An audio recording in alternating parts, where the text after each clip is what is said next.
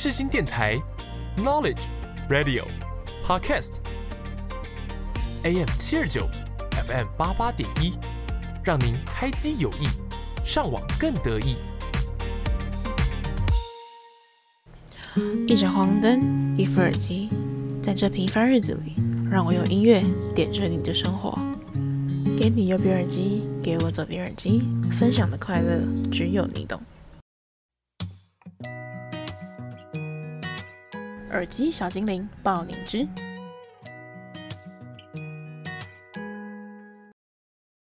欢迎收听《给你右边耳机》，我是你的 DJ 景云，大家过得好吗？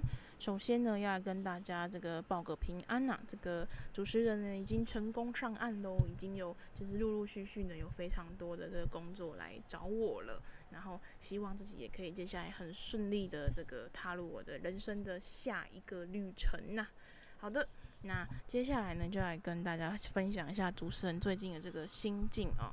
那最近呢，就是我算是比较成功上岸，但大家也知道这种事情就是几家欢乐几家愁。我还是有几位朋友呢，就是还是还没有很成功、很顺利的找到自己想要去完成的下一个阶段的目标啊，作为朋友的我呢，也只能在旁边呢，一直比较算是安抚他们情绪，然后也陪着他们呢，一直去慢慢去找，就是到底自己想要做什么。那我觉得在这样的情况下，我们绝对不能够着急，然后也不能够慌了自己的脚步，要不然呢，其实你没有办法每一步都走得很好，也走得很踏实。所以呢，今天呢，我们的耳机小精灵单元呢，就第一首要来跟大家分享 Yo Block 跟 Cindy 所演唱的 Waste It。Oh, try not to waste it, yeah. 总是找不到解答。Try not to waste it, yeah. 曾在迷茫中挣扎。And I know I hurt you sometimes, yeah. 总会想的不一样。Just try not to waste it, yeah. 就算再美的花总会落下。Oh Nothing remains. 世上的多难也不只能一天两天。词典里的 demo 又隔了几年，有几月里又结成多少藏不住内心的胆怯。Oh, oh, oh, 像是画面。Oh,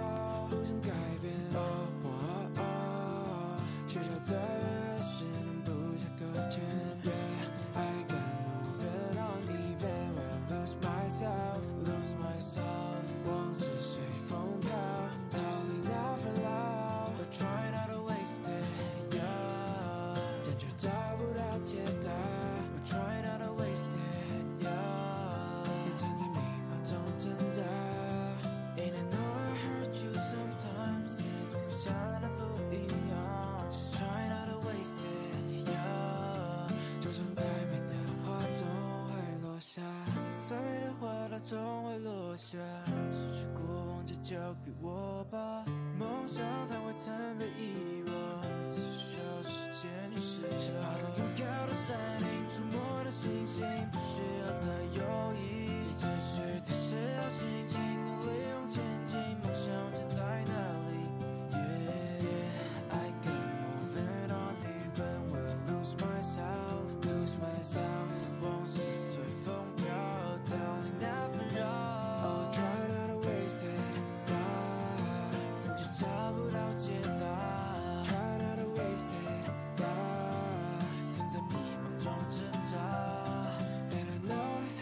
sometimes, yeah. 总会想的不一样。Just try not to waste it, yeah. 就算再美的花总会落下。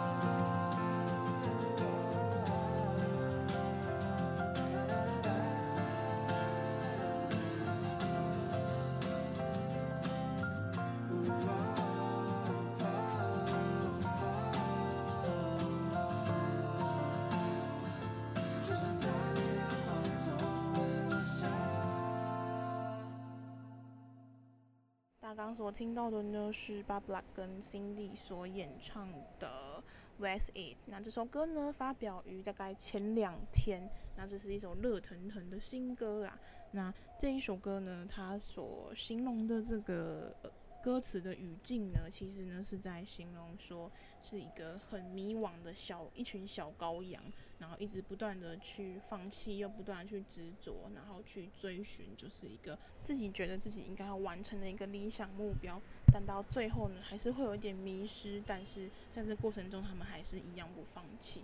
我觉得这首歌呢，很适合就是拿来送给，就是不论你现在处于什么样阶段的一个人。就如果你是一个很迷茫，或是不知道自己该做什么的人，我觉得这一首歌就是还可蛮可以给人打鸡血的那种感觉吧。因为呢，虽然说它歌名叫 Waste，就是浪费的意思，但我其实从来都不会认为我的人生的每一秒每一刻是在浪费。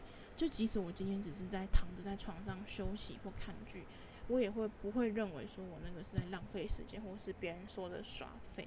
因为其实每一件事情呢，你现在走的每一步，可能有时候你会觉得说，好像看不太出来，到底我真的有办法用到我现在当下所学的东西吗？或是我现在正在经历的这个状态？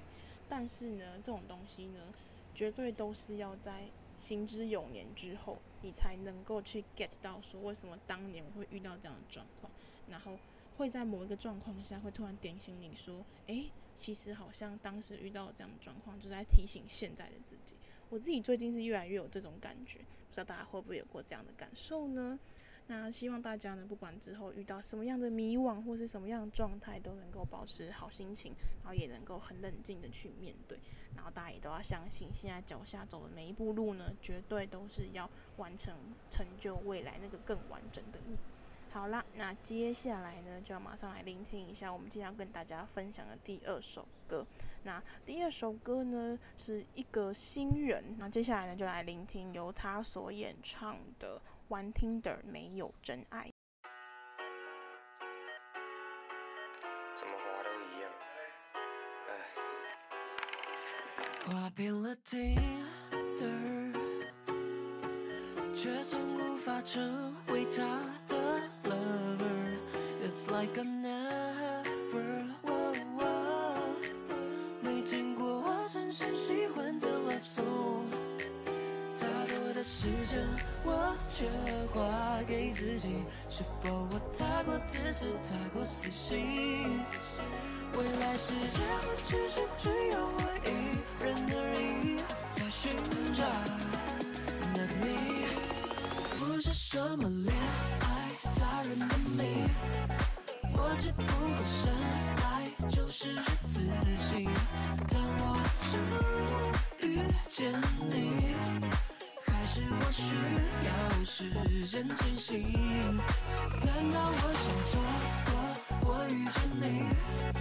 告白就是心动面对而已，我却一堆问题没信心，给自己点自信。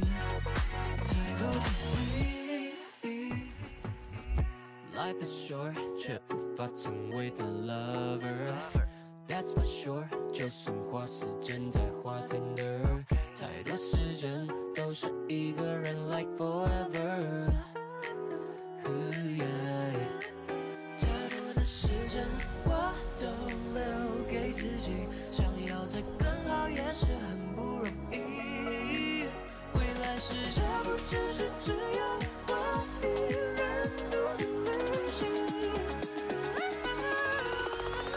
什么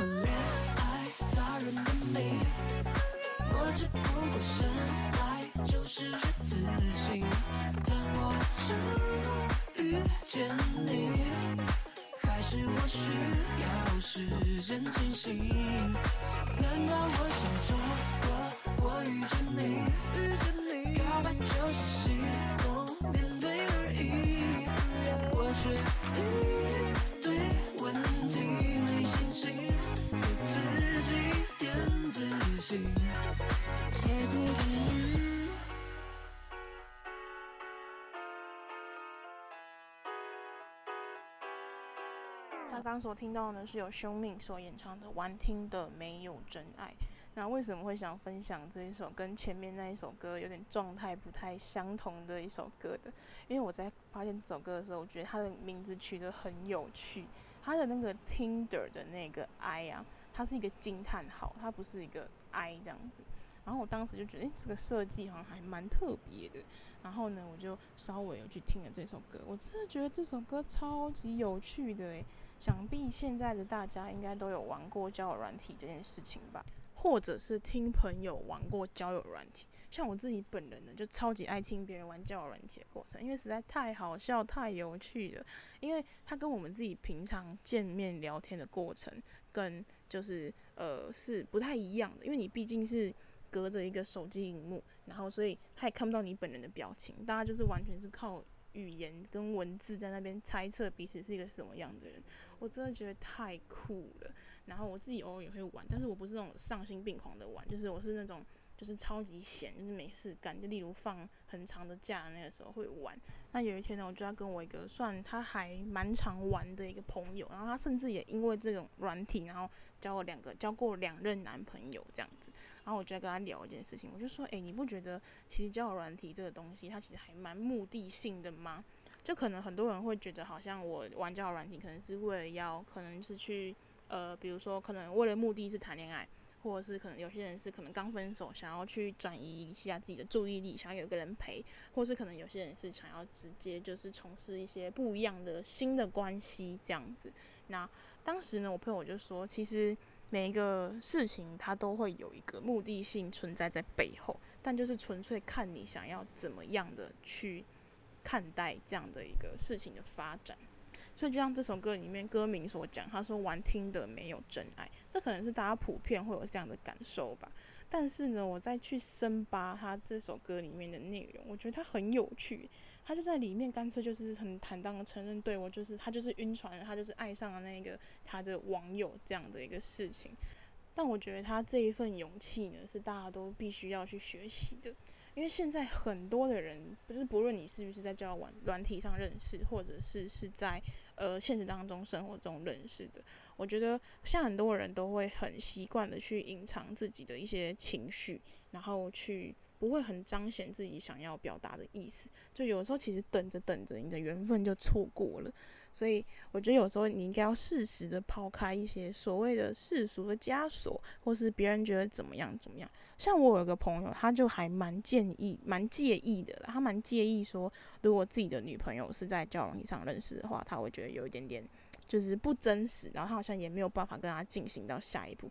所以他常常就是在交友软体上面跟人家暧昧到一半的时候，就觉得。唉，好像又没办法了这样子。那他最后还是有顺利交到一个就是现实生活中认识的女朋友。但我觉得他这样也挺好的。但我还是觉得说，大家应该要就是适时的抛开一些有的没有的枷锁。当然啦，有些东西跟影响是你必须要去判断的依据。但有时候其实这种东西，喜欢或者是爱或者是怎么样，其实这种东西。非常的直观，早就已经把答案刻写在你的心底，你也了解它应该会长成一个什么样的样子。所以呢，以上呢就是今天要跟大家分享的两首新歌，那希望大家喜欢。那么我们就下个单元见。我是方大同。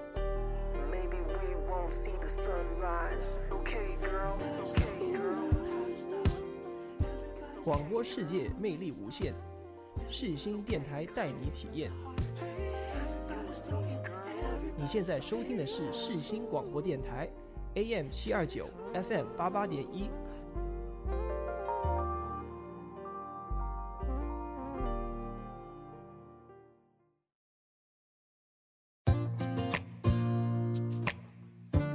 我喜欢你，喜欢我的喜欢。首先呢，要祝全天下的母亲们母亲节快乐！不知道大家跟母亲有没有什么样的母亲节计划呢？还是其实你是远在他乡的游子呢？不管怎么样，都记得要捎上一句祝福的话给我们最亲爱的妈妈哦。那主持人的母亲节计划呢，其实非常的平凡，就是呢吃个小蛋糕，送个小礼物，那妈妈其实就已经非常满足了。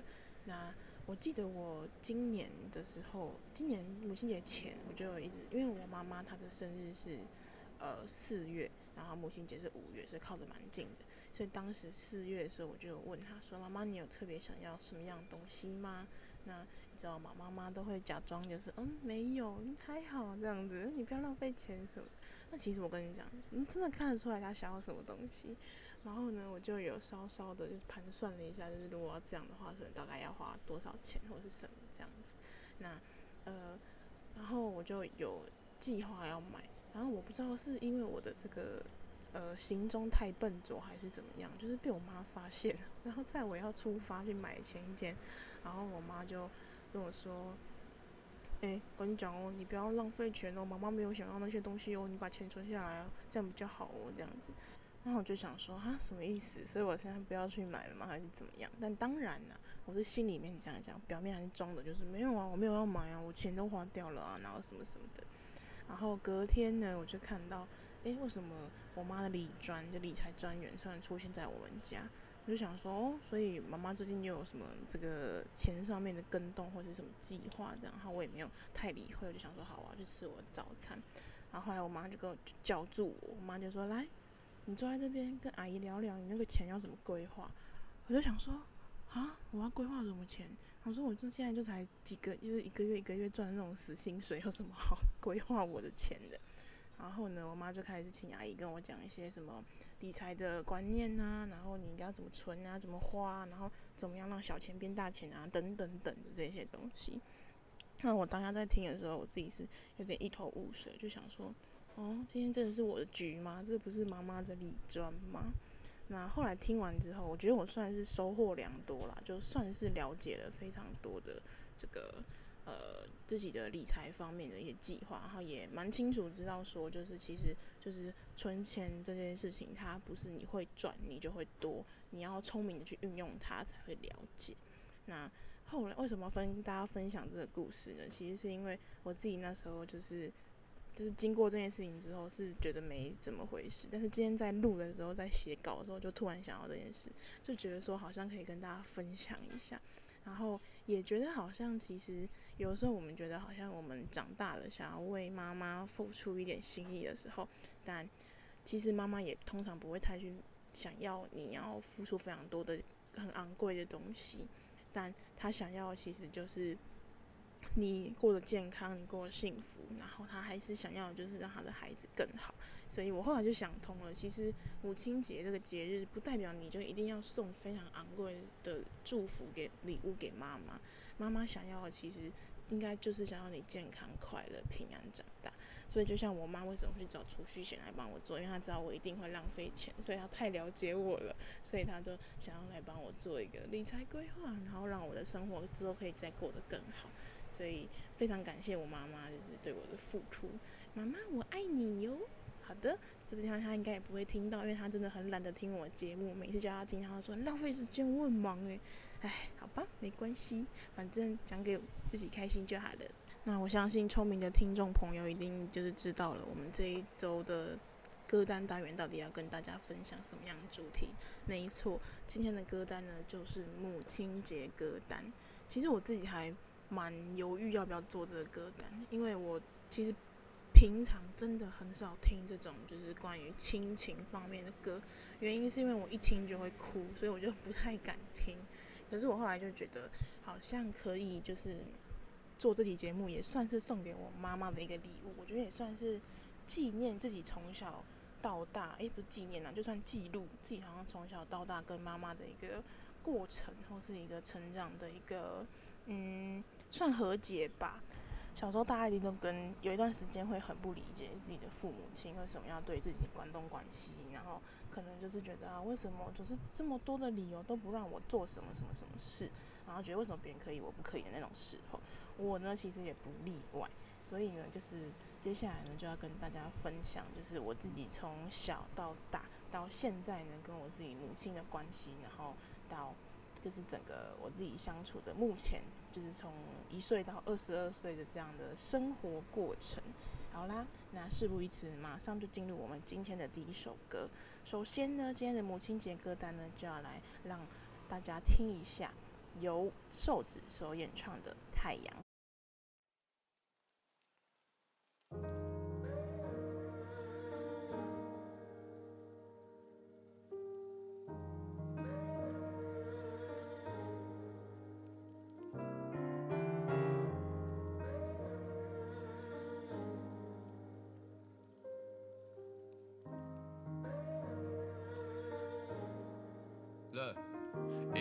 惯在家被你宠，永远都黏着我。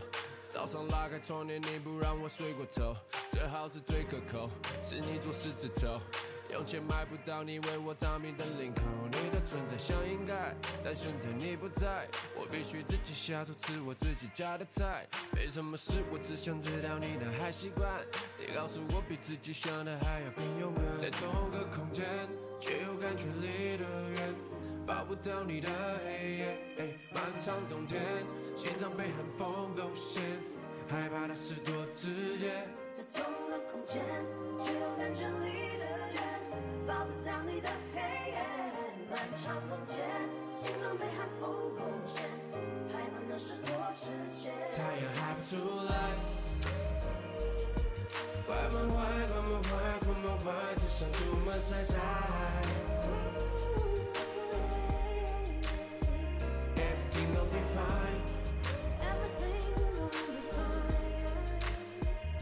就等着你回来。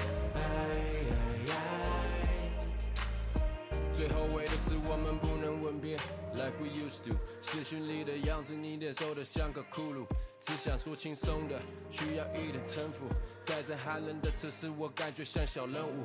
他们说人在面临难关，只是会变得更大。我不介意你伤害我，我知道你也害怕。如果我不能原谅你，等于我跟着践踏。如果不能在一起，至少有这相同盼望。一堆场面，各种背景，我说不动，我只能自己活在光明，但敌不过。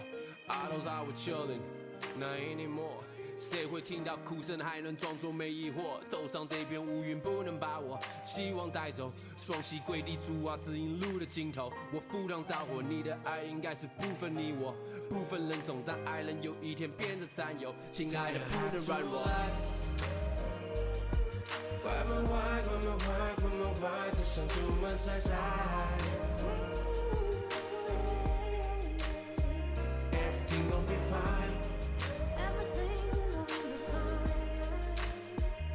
就等着你回来。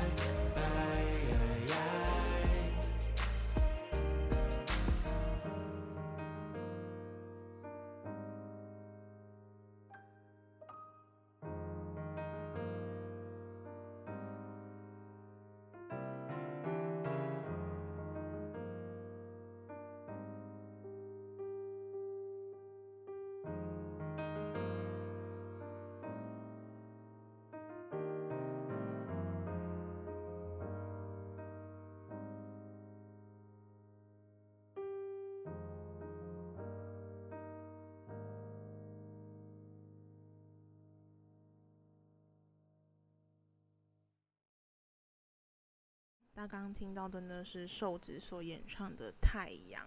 那为什么会把这首歌放到我的母亲节歌单当中呢？那在讲母亲节歌单这个之前呢，我觉得我要先跟大家好好的形容一下我的母亲是一个什么样的人。我觉得呢，我的妈妈呢，她算是一个跟一般母亲不太一样的人。那不一样的地方在哪里呢？我觉得她的个性非常的彪悍，因为她是母羊座的。她从小就不是那种温良恭俭让的妈妈，然后她也不是那一种很传统的亚洲妈妈。她从小就告诉我们，我们必须要去争取属于自己的权益，然后你要活得开心，要活得自由。她并不会把很多的他觉得呃别人应该要有的一些想法，觉得说你应该要读好书才能做好人啊，这种想法灌输在我们的脑海当中。他一直来对我跟我哥实行的教育都是真的是很民主教育，所以以至于其实我我觉得我小时候真的成长的过程中真的都蛮快乐的。就是我看同学就是什么一下课就要去安亲班或者是什么什么什么的，然后我就觉得我自己还蛮幸运的，我都不用去那种地方，因为我觉得那些地方真的是太可怜了。然后我妈就就主打一个快乐教育、快乐教学，她是一个这样的人。那她自己呢，其实也算是一个。蛮叛逆的人，我觉得啦，就是她呢，他自己跟我分享，他读大学的时候呢，因为大一大二的时候，就是因为我妈也是台北人，然后她到屏东去读书，然后他们那个时候的那个时代叫三专时代，就是是那种专科学校，然后他那时候好像就是读三年就可以毕业的吧。然后呢，他那时候去读书的时候，因为他觉得离家太远了，就是很没有就没有什么太大的兴趣，就只是有点像是混一个学历这样。因为我其他的舅舅啊、阿姨他们的学历都算蛮高的，那可是他去就是真的没兴趣，所以呢，他那时候就整天都跟学长姐打混啊，或者是打打麻将啊什么的。我那时候从我妈嘴里听到这一句话的时候，其实我是非常的惊讶的，我就想说，啊，一个妈妈这样告诉一个孩子这样是对的吗？所以其实从这个故事就发现，其实我觉得我妈她算是一个不按牌理出牌。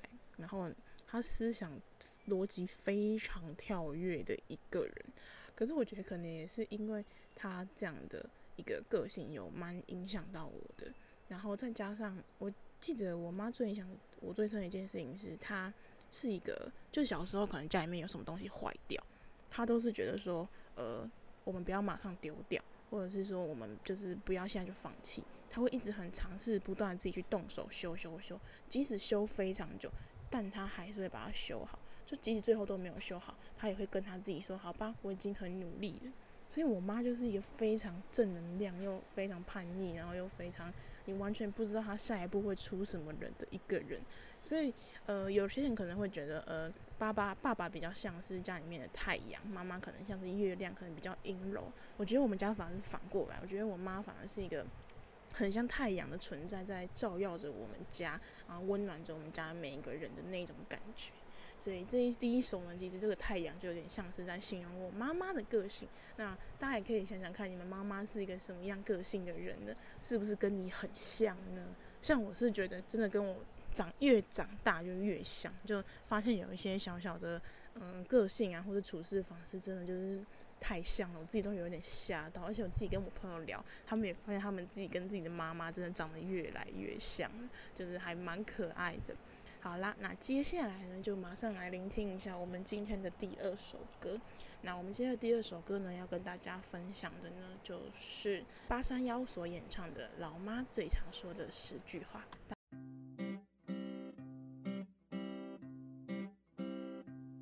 碎碎念，碎碎念，快起床去上学。都几点还不睡？几点了还在睡？叫吃饭叫几遍，还是想当神仙？压岁钱长大之前，先放老妈这边。老妈说好多边。我都装没听见，只想玩我的音乐，其他懒得理会。老妈最常说的不是我想听的，老妈最常唠叨的不是我要的。我不是好学生，也不是个坏人，我想活我的人生，做我想做的人。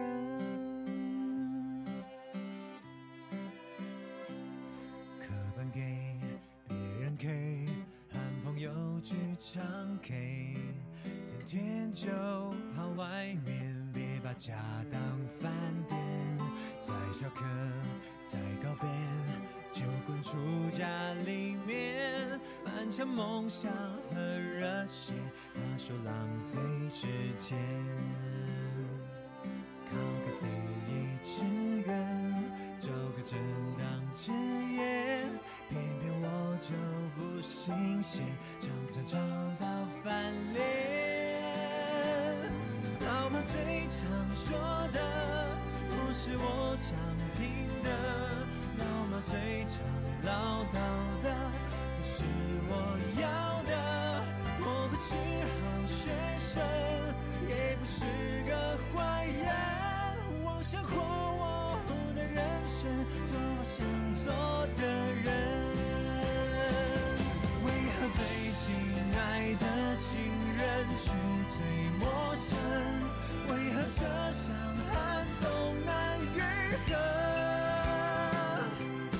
他来我演唱会的那一刻，才知老妈她始终懂得。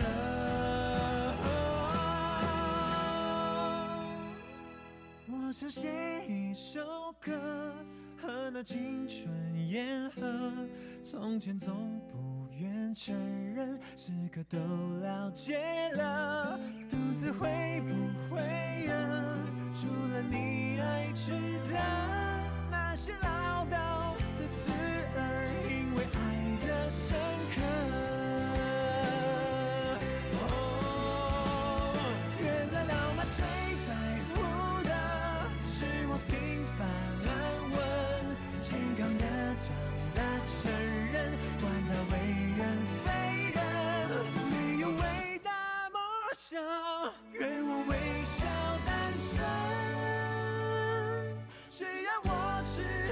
穿暖，他便知足常乐。全世界最大快乐，是我满足眼神。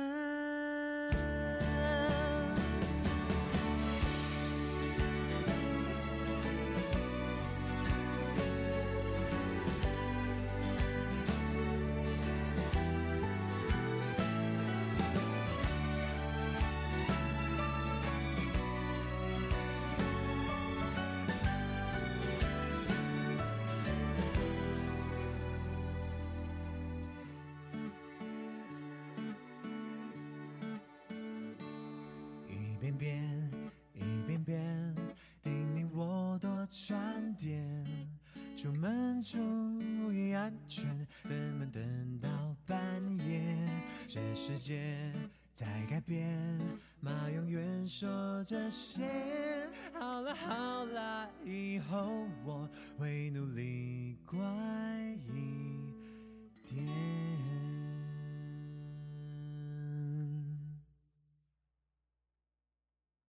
刚刚所听到的呢，是由八三夭所演唱的《老妈最常说的十句话》。那这首歌呢，我是在呃我那时候大学去高雄读书的时候，然后听到这一首歌。嗯，其实讲真的，在我离开家之前，我没有发现我自己原来是这么的恋家癖的一个人。我就没有发现我真的是太爱我家了，所以那时候以至于只要听到这种歌，然后我就。可能前奏一下，或是歌词一下，我就开始狂掉眼泪。然后我记得我那时候是听着这一首歌，然后眼泪一直掉，一直掉。然后刚好就是晚上的时候，然后那个有那个舍监要巡房嘛，然后我就哭着那个掉那个斗大泪珠去开门。然后那个舍监的同学看到我，就说：“呃呃，你还好吗？”然后我就想说：“啊，我没事啊。”然后就哦，再发一擦来，发现原来我在，原来我那个眼泪没擦干净。那。后来呢，这一首歌呢，我觉得这个定义呢，要跟大家分享一下为什么想分享这首歌。因为这首歌其实它从头到尾的过程，其实就是记录了一个孩子从出生到青春叛逆期，到最后成功，然后跟妈妈和解的一个过程。我觉得这首歌就还蛮像是我自己从青春期到现在跟妈妈和解的一个过程吧。那怎么说呢？那其实像我们家其实是呃，我还有上面还有个哥哥。然后呢，所以我们是双胞胎，所以从小到大，大家也知道，只要有兄弟姐妹，不管你是不是双胞胎，你就一定很容易会被比较。那被比较的时候呢，你心里面就一定也会产生是一种，诶，因为我哥是男生嘛，那你知道家里的长辈多少都会有一点点重男轻女的观念。那那时候呢，就是也是还在长大萌芽的一个阶段，然后也还不会去判断说这个事情对或错。我就一直一心就是觉得妈妈好像对哥哥比较好，所以我成长过程中有一段时间就一直觉得我妈重男轻女，我就一直觉得说他就是对我哥比较好这样子。然后我记得我那个时候好像很夸张的一件事情是，有一次就是我跟我国小对国小五年级的时候，我跟我国小五年级的班导师在闲聊吧，然后他当时就是在问我说：“哎，你是不是有个双胞胎哥哥？”然后我就说：“对呀。”然后反正就是我就在跟他讲说，就是嗯，我觉得妈妈对哥哥比较好，然后什么什么的。然后就只是一个很无聊的一个抱怨吧。结果我的国小老师他可能比较负责任，或是他可能比较觉得这件事情可能需要跟家长反映，他就把这件事情写在联络簿里面。然后这件事情呢就被我妈妈看到了。然后我妈当时呢，她很难过，也很生气。她当时就说，她就说我真的有对你哥哥比较好吗？她非常认真的看着。你知道我前面讲这样，我妈是一个很冲动的母羊座，她就这样跟我说，真的对哥哥比较好吗？这样子。然后我就，当时呢，我也不知道怎么回复，当时就觉得自己酿下大祸了，我觉得完蛋了，就是为什么我要做这种事，说这种话呢？然后后来当时呢，我爸就有发发现我们发生这种事，然后我爸就很有耐心的跟我解释说，其实爸爸跟妈妈从来都没有对你们是偏心的。那后来呢，我才觉得说，后来长大之后比较大一点啦，就是慢慢的去发现，其实就发现说，其实妈妈从来没有偏心过任何一个孩子，只是在当时这个我这个。智商还没萌芽的阶段，就觉得好像别人说什么就是对的。然后那时候也看了很多什么很多苦情偶像剧，就觉得自己可能就是那个可怜的女主角之类的。但其实认真想想，我自己现在认真想想，我觉得我妈真的并没有亏待任何一个孩子，只是我爸跟我妈对于两个孩子的教育是完全采取那一种因材施教型的。因为我跟我哥算是双胞胎，可是我们个性完全不一样。就连现在我们念的大学科系也不一样，然后以后要走的方向其实也完全都不一样。所以我后来才明白，其实不一定父母一定要用同样的教育方式，或是对你好、对你不好去评判公不公平。因为这个世界上根本就没有公平的东西，因为每一个人的基准点都不一样。所以就像是我父母对于我跟我哥的教育是不一样的，可能他们对于我的教育是比较放任型的，因为我本来就是一个比较会自己去规划的人，然后。所以他们，而且我也不是一个很喜欢别人干涉我的一个人，所以我后来才明白，其实我当时那样的心情，只是有点像是一个吵着要糖吃的孩子。但其实我一直以来都知道，父母亲是爱着我的。所以到后来呢，就是想通这个道理之后呢，就也跟妈妈的关系就是越来越好。但我必须讲，我其实从小跟妈妈关系就没有很差。只是说，就是那时候在耍白痴，就是觉得好像哥哥就是比较好啊，怎么样，会有一个这样的一段小小时间的这样的心态。所以也是因为这样想通之后呢，我也觉得好像，诶，跟妈妈的关系也更接近了。嗯，所以大概就是这样子。那接下来呢，就要来跟大家分享一下第三首歌。那今天跟大家分享的第三首歌呢，是在这个歌单里面我自己第二爱的一首歌。那这一首歌呢，就叫做《妈妈给女儿的话》。난 잠시 눈을 붙인 줄만 알았는데 벌써 늙어 있었고 넌 항상 어린 아이일 줄만 알았는데 벌써 난 삶에 대해 아직도 잘 모르기에 너에게 해줄 말이 없지만 네가 좀 더 행복해지기를 원 가슴 속을 뒤져 할 말을 찾지. 공부해라. 아니야 그건 너무 교과서야. 성실해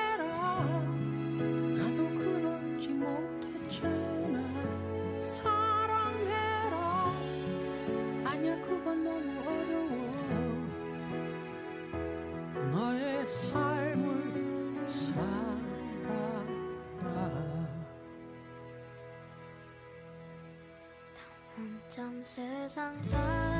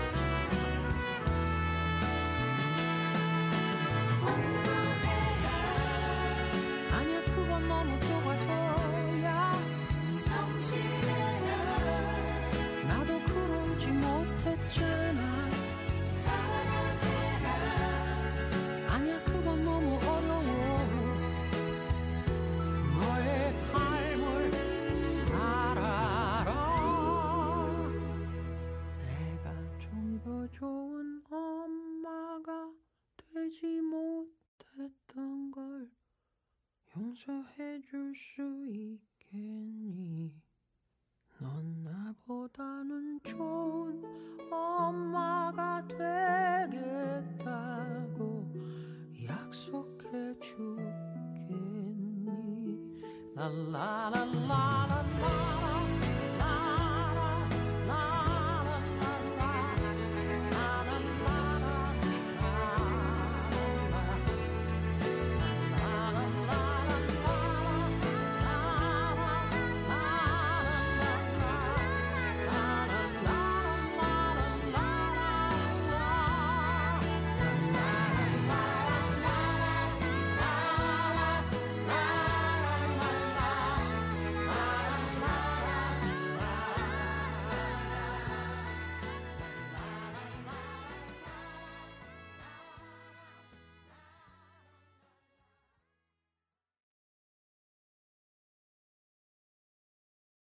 大家刚刚所听到呢，是由乐童音乐家的妹妹，还有呃蒲淑英老师呢一起所演唱的《妈妈给女儿的话》。这首歌呢发行于二零一五年，在一次的这个音韩国的音乐舞台上所发表的一部作品。那这一首歌呢，是当时呢是我大学同学，他当时在他的租屋处呢买了一个投影机，然后我们每我记得那天好像是圣诞节吧，我们大家都没有回家，因为要赶作业。然后我们当时呢，就说每一个人投放一首 MV，然后就是投在那个荧幕上面，要感受一下那个氛围这样子。然后当时我其中一个朋友就选了这一首歌。那这首歌呢，我当时听的时候，呃，我们那时候是四个人在听这首歌，然后大家都没什么情绪，只有我一个人哗啦啦啦的流下眼泪了。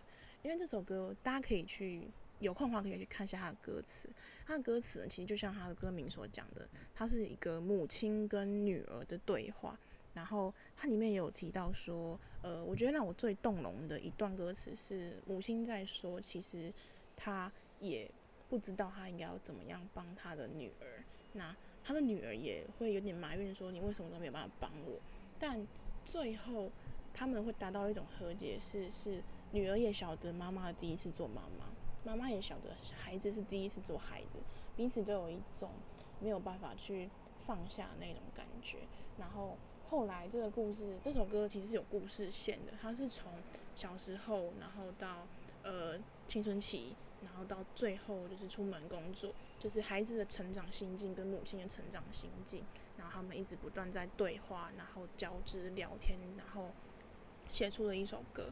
然后我自己那时候在听的时候，就还蛮带入感的吧，就一直觉得好像就是感觉像自己跟自己的母亲在对话那种感觉。那呃，其实会想跟大家分享这首歌，是因为呃前面有讲到我去高雄读书了嘛。那后来呢，就是我自己。我不知道大家有没有过这种经验，就是如果你有去外地读书的经验的话，一定父母亲一定会送你到车站，就是不管是你们家那边的火车站或者是高铁站都好，他们一定会亲自送你到那个地方。我妈是这样啊，可是我不知道其他的父母亲是不是这样。我那时候去高雄读书的时候，我妈她就一定会亲自送我去那边，就她不论是呃是不是下雨哦，是不是很热哦，她一定就是要送我过去。然后即使她今天开车可能会。或者是我们坐计程车，或是我们一起搭公车、一起搭捷运，他就是一定要亲眼看到我进到高铁的那个月台，他才要离开。然后一开始的时候我就觉得很烦，干嘛一定要送我去？就是我可以自己去啊，因为那时候就想说我就是归心似箭，想要我去找朋友玩这样子。然后一直到后来我才明白，为什么我妈要送我去高铁月台的一个原因，她为什么非得要送到那边？因为能多看孩子一眼，对于父母亲其实都是一个。很奢侈的一个事情吧，因为父母总是会，我觉得他就很像是老子说的“父母在，不远游”那种感觉。因为父母亲其实他知道自己的孩子，他有能力在外面过得非常好，但他还是会有一种父母亲他没有办法去掩盖的一种担心感跟忧虑感。我记得当时我哥跟我说，那时候我去读书的时候，我妈几乎每天晚上都是哭，就前一两个礼拜都是哭着，然后入睡，因为她不知道我在那边会发生什么事。就像我脾气那么差的人，会不会跟人家起冲突啊？我会不会就是跟人家出去玩的时候，就是骑车受伤啊？等等等等等，她她就是有非常多的那一种小剧场。然后，所以我一开始的时候其实很不以为意。然后直到有一天呢，就是我就不知道为什么那天我就突然很想回头，就是想回头看一下我妈到底为什么要就是一直跟着我到这个地方。然后那一天呢，我就就是我妈一样送我到高铁站，然后我也是就是要高铁票拿出来逼，然后就要进去了这样子。然后我就逼的时候进去之后，我就一刹那一个回头，就看到我妈在滴眼泪。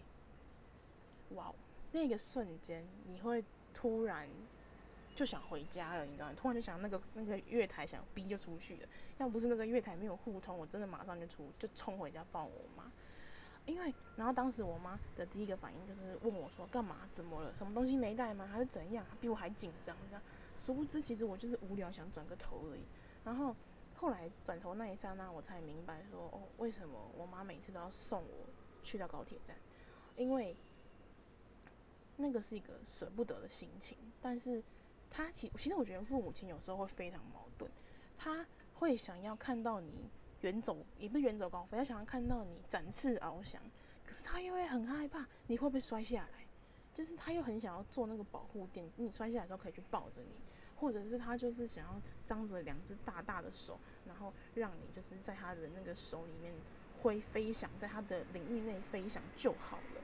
但我觉得或许。我现在的形容也没有到非常的贴切，因为我自己还没有成为父母亲，可能我要到成为父母亲的那时候，我才会明白，就是父母亲想要做什么事情，跟他们想要讲什么样的状态。我觉得也是因为我妈妈这样的一个举动，她大大鼓舞了当时就是情绪没有很好的一个我，就是我看到我的妈妈，她很认真的想要送我去那个地方，然后但是她又舍不得，但她知道去那边她的孩子一定有成长。的那个那一滴这个我也不知道到底是感动还是难过的泪水的时候，我觉得它就很像是我当时的一个救命泪水吧。就是我就觉得我一定要更认真、更认真的回台北，或是更认真的闯出一个什么样的东西，我才能够对得起我今天的这个出发去高雄读书的这个行为。那从此之后呢，只要我妈送我去高铁站，我几乎就是只要一进去，我就不回头了。因为我知道，我如果回头，就一定一定想回家。你回头的话，那真的是一没有办法解决的事情。所以，我觉得可能也是因为这样的一个状况吧。所以，我觉得在我去完高雄读书回家之后，我觉得我反而会更珍惜在家里面跟大家相处的时间。然后，也也是因为可能。或许也是因为跟父母亲有点拉开一点距离了，所以你在更远的那个俯视距离下看这件事情，你反而会更明白为什么父母亲他们要做出这样的行为，或是他们想要做这样的状态。然后，像也可以慢慢理解说，哦，当时我在那边吵吵闹闹的状态，他们到底有多头痛，等等等的。那接下来呢，就要跟大家分享一下我们今天要跟大家分享的最后一首歌。那最后一首歌呢，是由 Halsey 所演唱的《留一盏灯》。那这首歌呢，其实也是浩利呢他写给他过世的母亲的一首歌。那《留一盏灯》这一首歌呢，我自己那时候听的时候，因为我本身就还蛮喜欢浩利的作品。那为什么我会选这一首歌当做我们的这个收尾曲呢？我觉得它比较像是我最近的一个小小的心情跟心得吧。不知道大家会不会有习惯把钥匙放在身上这件事情？像我呢，是不习惯把钥匙放在我自己身上，就是呢，因为我一直觉得，不管我多晚回家，家里面一定会有人帮我开门。但其实说实话，这算是一个坏习惯。就是如果今天很晚回家的话，就是可能爸妈就是或是怎样，他们都还要特地在从睡梦中爬起来帮我开门，那真的是个蛮烦的一件事情。但是后来呢，我自己就再想一想，为什么我会有这样的一个习惯呢？因为我一直都觉得，我们家随时都会有人去接纳我，去帮我开门。或许是开的不是是那种实质上的门，或许是开我的心门，或许是是开我的一个，或是一个说可以接住我的一个港湾的那种感觉。那我自己印象蛮深的，我那时候因为呃学校社团的事情，因为当时要办一个比较大的实体活动，然后我也算是某个组的负责人，所以就常常就是要搞到三更半夜才能够回家。然后那个时候呢，就是呃那时候我记得好像是已经两点多三点了吧，就已经没有捷运也没有公车，然后是拜托我朋友载我回家的。然后那时候我就蹑手蹑脚的，就是要开那个门，就是不想要吵到大家。因为那一天呢，因为我我都知道我妈会把备用钥匙放在哪里，我就想说好，我还是要自己开门这样子。然后那时候就蹑手蹑脚的把那个门打开，然后我就发现，我就很害怕会不会有个人坐在那边，跟韩剧演的一样，那边盯着我说你去哪里这样子。然后我就看了一下，哎，客厅没人，好，应该是安全的。然后呢，就这样几次几次之后，我就已经习惯了。然后有一次呢，就是换了我妈比较晚回来了，然后呢，我就习惯性的去把那个我们家的一个客厅的一个小夜灯打开。然后我哥就问我说：“你干嘛开灯？”我说：“啊，我们家不是客厅晚上都要开灯吗？”然后我哥就说：“没有啊，是妈妈说怕你看不到才帮你开灯的。”然后我后来就发现，哦，原来其实那一盏灯不是我们家的习惯，是妈妈她给我的一种，算是一个归属跟安全感，想要告诉我，即使你那么晚回家，还是有一盏灯、一碗热汤在等着你的那种感觉。所以到后来，我自己也习惯了变成了留一盏灯给别人的那一个人。所以总结来讲，我觉得我自己还蛮幸运的，有一个这样的妈妈，她带我去看见这个世界很不同的样貌，她教给了我很多要去勇敢、要去自信、要相信自己的那样的一个过程。所以总结来说，我觉得母亲呢，真的是一个很奇怪的生物，她有时候看起来很软弱，但有时候她又无比的坚强的会让你心疼。所以总结来说呢，我觉得。那一盏灯呢，其实对我来讲，不单单只是一个告诉我，就是有人在等候你的感觉。我觉得我妈更多时候是点燃了我心中的那一盏小小的心灵油灯，然后能够让我继续发光发热的去温暖着每一个人。所以呢，节目的最后呢，我们就一起来聆听一下这一首由浩利所演唱的《留一盏灯》。祝福全天下的母亲，母亲节快乐！天天都是母亲节。那么，我们的节目就下次见喽，拜拜。